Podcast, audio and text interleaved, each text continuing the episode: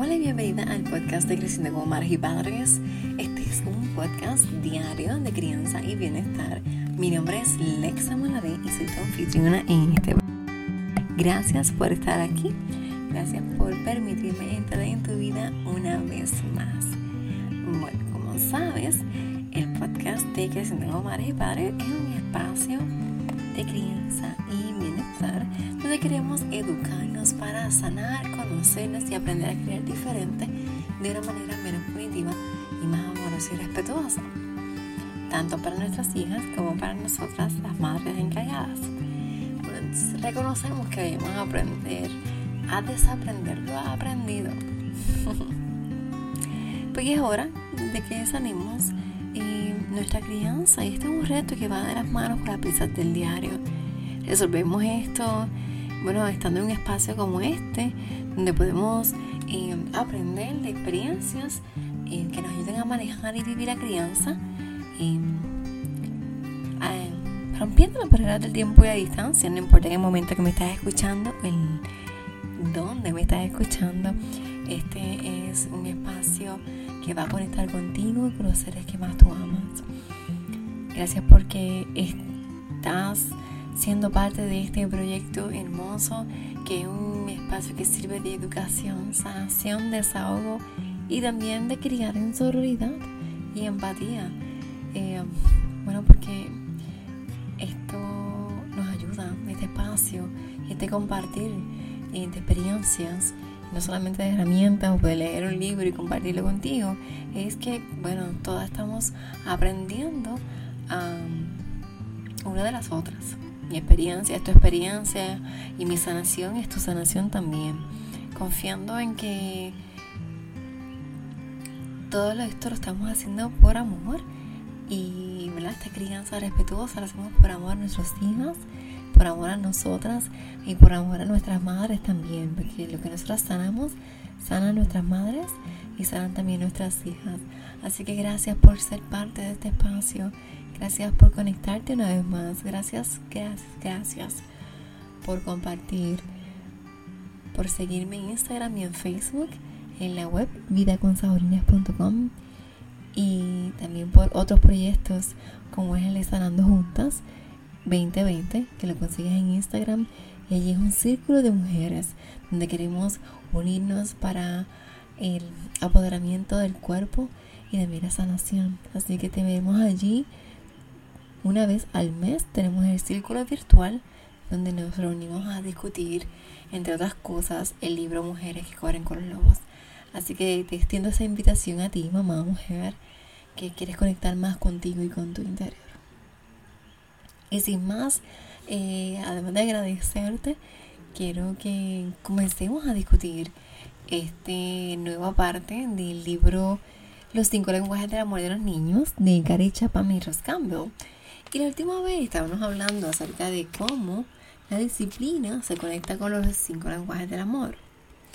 Bueno, pues ya hablamos de las dos preguntas que nos debemos hacer en el momento de que nuestro niño se está portando mal, entre comillas. Y la pregunta que debes hacerte es, ¿qué necesita mi hija cuando se porta mal? Una vez que descubramos, sentamos, la, tenemos esa pregunta, ¿qué vamos a hacer? Pero pues, preguntámonos, ¿es el tanque emocional? Nuestra hija necesita que le demuestre más amor. Eh, su tanque emocional está vacío. Necesita contacto físico o tiempo dedicado, que, la mire con amor. ¿Qué necesita mi hija? Porque un niño que se porta mal es un niño que se siente mal, que está desalentado, que no se siente amado. Mi hija se está sintiendo amada, ¿verdad? Y buscar las maneras de... Ya pasó la motora, así que puedo continuar. Eh, las maneras de percatarnos que lo que en realidad nos están pidiendo es que le dediquemos tiempo, que los abracemos y que los entreguemos, ¿verdad? A ellos. Así que vamos a llenar el tanque emocional primero. Luego vamos a buscar otras causas. Si vemos que nuestra niña, su tanque emocional está lleno, ¿qué más le está ocurriendo? ¿Es algún problema físico? Pues vamos a verificar entonces. Tiene, es como cuando eran pequeñitos, tiene hambre, tiene sueño está cansada, se siente enferma, ¿Qué necesita? ¿Tiene sed? Pues busquemos el origen y determinemos y, y satisfagamos Ese, esa necesidad. Pero, ¿y si ya hicimos lo del tanque del amor? Ya está llena, su tanque emocional está lleno y no necesita que lo llenemos más, o sea, en ese momento. Tampoco es algo físico, está completamente bien. Todas sus necesidades físicas están cubiertas. ¿Qué podemos hacer entonces? Bueno, la siguiente pregunta. ¿Le pesa a mi hijo lo que ha hecho? O sea, ¿siente mal? ¿Realmente en su corazón se siente mal? ¿Se siente eh, remordimiento por lo que ha hecho? Mira, Maya de que nosotros queramos seguir sermoneando o castigarle, ¿verdad? Porque nosotros no castigamos, ¿verdad? Estamos intentando tener una crianza libre de castigo y premio. Pues entonces si nuestra hija se siente culpable, se siente mal, ¿tú crees que el sermón va a ayudarte a, a, a mejorar eso? Yo creo que ya es suficiente con que ella se siente mal para que entonces sigamos eh, humillándole, ¿verdad? Porque si se siente mal y lo que nosotros hacemos es ir por encima de eso una y otra y otra vez, en vez de hacerla sentir bien, lo que vamos a hacer es humillarle. Así que vamos a detenernos, dejémosla así y simplemente perdonémosle. Vamos a perdonarle, así como nosotros queremos que nos perdone. Y así ella se va a sentir bien, va a aprender a que puede perdonar y que es perdonada también. Y puede perdonar a otros, perdonarse a sí misma, que muchas veces eso es bien difícil de hacer, perdonarnos a nosotros mismos. Y también eh, puede aprender a perdonar a otros. Nosotros también podemos pedir perdón por nuestros errores. Y eso es un acto que toda madre y padre debe hacer. Porque eh, es muy necesario reconocer que somos humanas y que cometemos errores. Ahora bien, recuerda, no es para que pidas perdón constantemente, porque entonces le estás demostrando que tú no estás aprendiendo tus errores. Y entonces, nuestro hijo recuerda, eh, como estaba hablando con Edaliz de Mama Does It Better, nuestros niños no nos hacen caso por lo que nosotros estamos hablando, hablando, hablando, sino que nos hacen caso por lo que nosotros estamos haciendo. Entonces, si tú le pides perdón, tu hijo dice, ok, pues mamá me pidió perdón porque es humana como yo y comete errores. Y qué bueno que sé que mi mamá es humana. Ahora, si lo hace una y otra vez, va a decir, oye, pero mamá quiere que yo aprenda de mis errores, pero ella no está aprendiendo de los de ellas. Entonces, ¿qué realmente estás haciendo? Muchas veces necesitamos reconocer eso también, que no podemos mentirnos. Porque si le estamos pidiendo perdón y no estamos aprendiendo del error, pues en parte también nos estamos mintiendo. Así que vamos a, a tomar esa de conciencia y vamos a tener, hacer un dominio efectivo de la conducta de nuestros hijos. Y si tú ves, esto es bien parecido a lo que nos dice disciplina positiva, así que me encanta esto, porque ¿qué vamos a hacer? Pedirles algo. Dice aquí que las peticiones son el mejor modo de dar instrucciones, puesto que las peticiones son agradables, atentas y consideradas, son más agradables que las órdenes. Puedes emplearlas casi sin límites para instruir a tu hijo. Y también nos dice que esto no es ser indulgente, sino que estás eh, siendo, eh, haciéndole sentir a tu hijo que es más como un socio, ¿verdad? Que estás respetándole sus decisiones y opiniones. Eh, sí, sería como la crianza democrática, ¿no? Que todo el mundo aporta una opinión y deciden en conjunto reglas y lo que se va a hacer en la casa, distintas cosas. Y eso lo vamos a hablar la semana que viene, de los distintos estilos parentales y estilos de crianza. Y sí, es verdad, este, hacer peticiones nos ayuda a, controlar, ¿verdad? Cierta parte del comportamiento.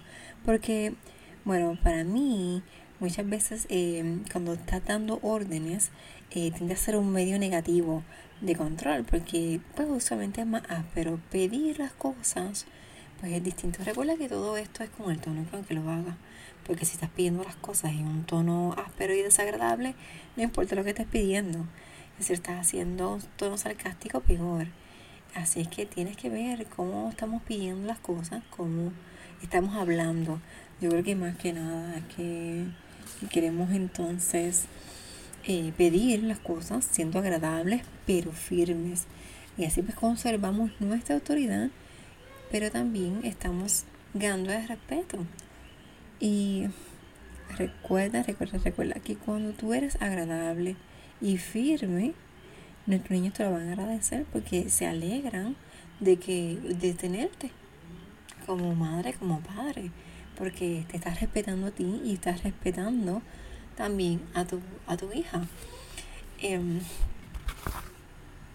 a veces tendemos a ir a estas luchas de poder y querer ser los padres autoritarios y dar órdenes, porque es como se nos ha enseñado, a veces que estamos frustradas y como que ya no podemos más y tendemos entonces a irnos a, ese, a esa parte, a emitir órdenes y haz esto, haz esto, haz esto, pero a veces cuando lo haces, no te yo lo he hecho, yo te soy bien sincera y me siento al final del día agotada. Es como si literalmente yo hubiese estado liderando un batallón. Y es terrible para mi salud física, emocional y mental. Termino drenada, cansada, como te digo que hubiese corrido hasta un maratón. Y bueno, y todavía no corro un 5K, ni un 3K, ni un, un 1K. eh, sí, tengo que estoy mejorando mi condición física. Además de bajando las libras de más eh, que aumenté en la cuarentena. Y bueno, este en comparación a cuando le pido las cosas con amor, ¿podrías hacer esto? ¿O qué tal si hacemos esto? ¿Qué les parece? Y, la actitud cambia. Yo he notado las dos partes. Y sí, definitivamente cambia muchísimo, muchísimo la manera en que ellas se comportan y actúan y reflexionan y nos tratamos y nos miramos. Todo es bien distinto a cuando estoy emitiendo órdenes a que cuando les pido las cosas. Y esto es realmente un proceso que vamos a estar haciendo todos los días y como te dije, no es una receta mágica. Lo que te funcionó hoy no te va a funcionar mañana y esa es la verdad. Yo no te puedo decir que nunca le he gritado a mis hijas, que nunca las he puesto en time out, que nunca las he regañado, que nunca les he dado órdenes. No te puedo decir que eso yo lo, lo he hecho, sí, lo he hecho. He pasado por eso y me estoy reformando. Y yo te estoy hablando aquí de corazón. Soy una madre en reformación. ¿Verdad? Que cada día sigo amando, creciendo, renovándome y aprendiendo nuevas cosas. Mi hija mayor tiene nueve años y yo sigo aprendiendo. Porque yo empecé a hacer esto, de ir a ese taller de disciplina positiva, ese enero después de María. Yo quería el taller, pero vino María y canceló los planes. Ellos pusieron el taller y luego lo abren nuevamente en enero. Desde el año anterior, justo un año antes, ya yo le había dicho a mi esposo, yo necesito ir, y necesito otras herramientas. Yo me estoy desconectando de mi hija. Y mi hija lo que tiene son cuatro años. Y yo necesito, tenga cinco, eh, necesito conectarme con ella. Yo no puedo seguir estos patrones y seguir estas recomendaciones que me dice la gente que para mí me parecen tan innaturales. Yo necesito hacer otra cosa, debe haber otra cosa diferente que yo pueda hacer. Y es entonces que yo descubro un grupo que empecé a poder tomar unos talleres de crianza em, con apego y crianza respetuosa. Eran videos que me enviaban semanales, con talleres y preguntas y reflexiones y mucha lectura. Aprendí mucho de ellos. Y luego eh, viene de disciplina positiva para familias, disciplina positiva para eh, preescolares, encouragement, y todo esto yo lo he hecho para seguir creciendo como madre, como mujer. Pero es porque supe de utilizar esas herramientas y que no me funcionaron. Y dije, no tiene que haber otra manera. Entonces mi, mi propósito es llevarte esas herramientas y que tú también puedas cambiar, ir cambiando poco a poco.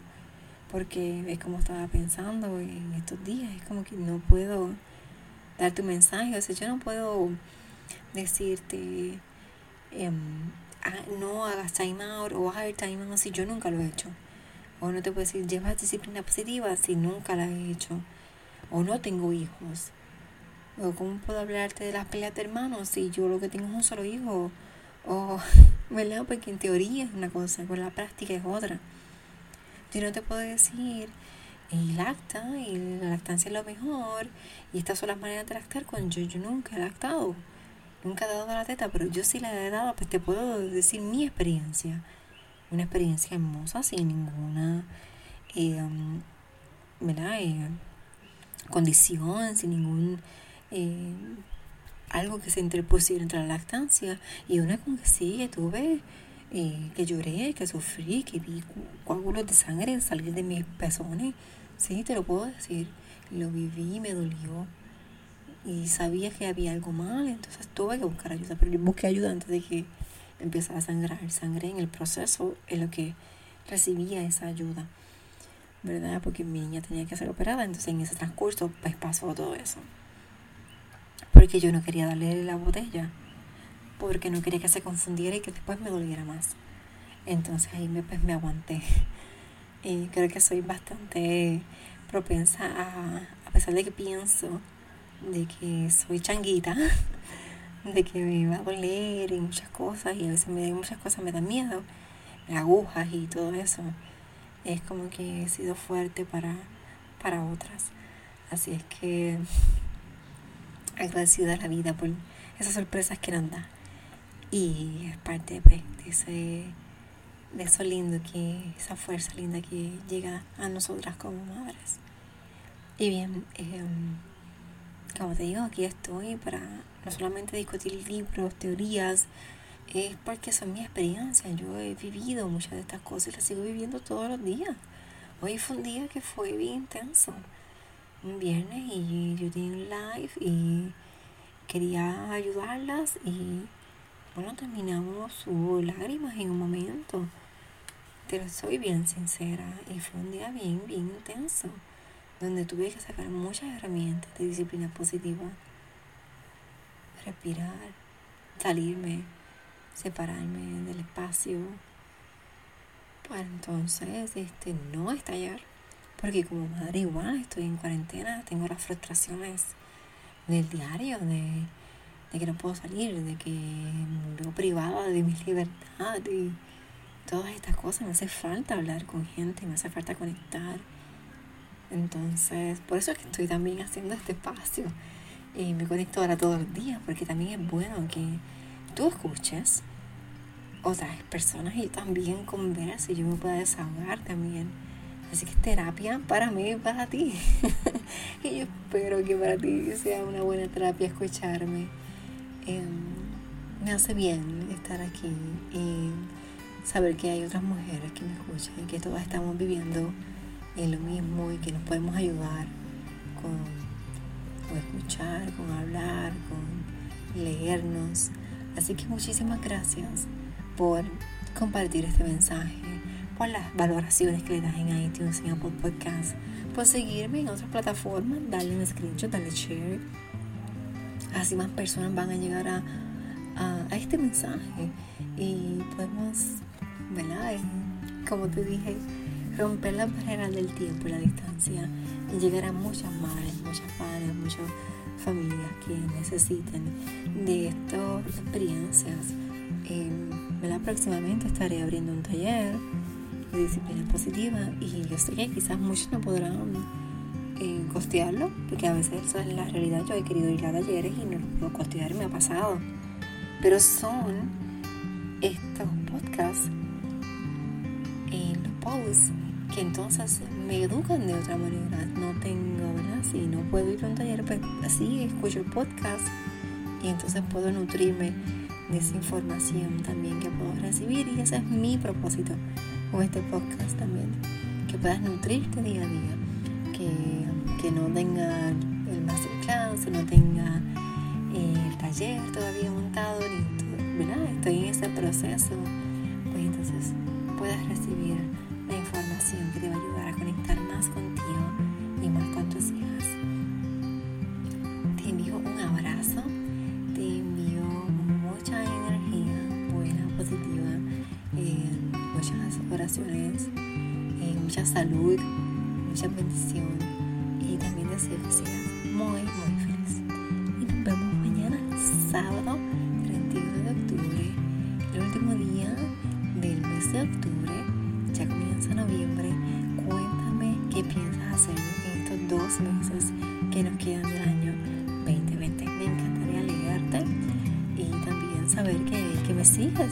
Aquí por el podcast. Nuevamente.